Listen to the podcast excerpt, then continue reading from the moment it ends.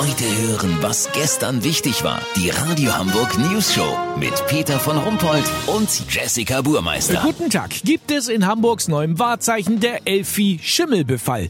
Das legen zumindest dramatisch hohe Messwerte einer Expertenkommission nahe, die für den Bau des Konzerthauses verantwortliche Firma Hochtief dementiert. Alle Wasserschäden seien professionell beseitigt worden. Das wollten wir natürlich genauer wissen und haben unseren Schimmelexperten Olli Hansen in die Elbphilharmonie geschickt. Olli, was macht dich eigentlich zum Schimmelpilzexperten? Meine Liebe zu kräftigem Gorgonzola, Peter. nee, aber Spaß beiseite. Wenn man sich den großen Saal der Elfi mal anguckt, dann sieht man auf den ersten Blick den Fehler im System. Ja, und der wäre? Peter, es gibt überhaupt keine Fenster im großen Saal. Es kann gar nicht gelüftet werden. Nicht mal auf Kipp.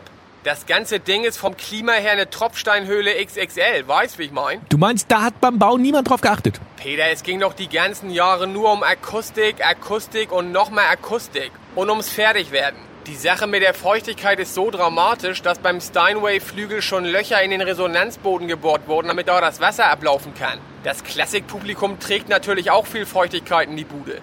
Ah, wieso? Naja, Peter, die sind überwiegend älter. Was da während der Konzerte gehustet, geröchelt und genießt wird, ist der Wahnsinn.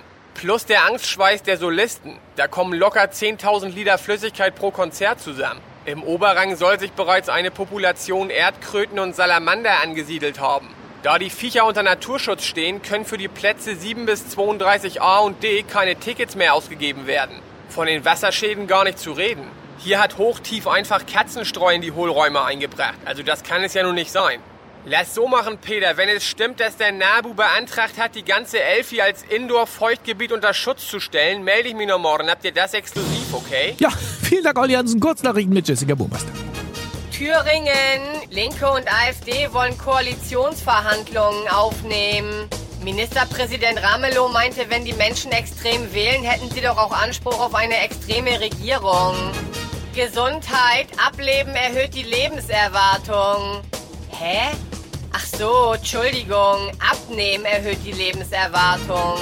Jubel, Donald Trump freut sich, dass IS-Anführer al-Baghdadi tot ist. Er war noch durchgeknallter als ich. Das konnte ich nicht zulassen, sagte der US-Präsident auf Twitter. Das Wetter. Das Wetter wurde Ihnen präsentiert von Der AKK Karriereratgeber. Bruchlandung aktiv mitgestalten. Jetzt im Lose Verlag. Das war's von uns. Wir hören uns morgen wieder. Bleiben Sie doof. Wir sind's schon.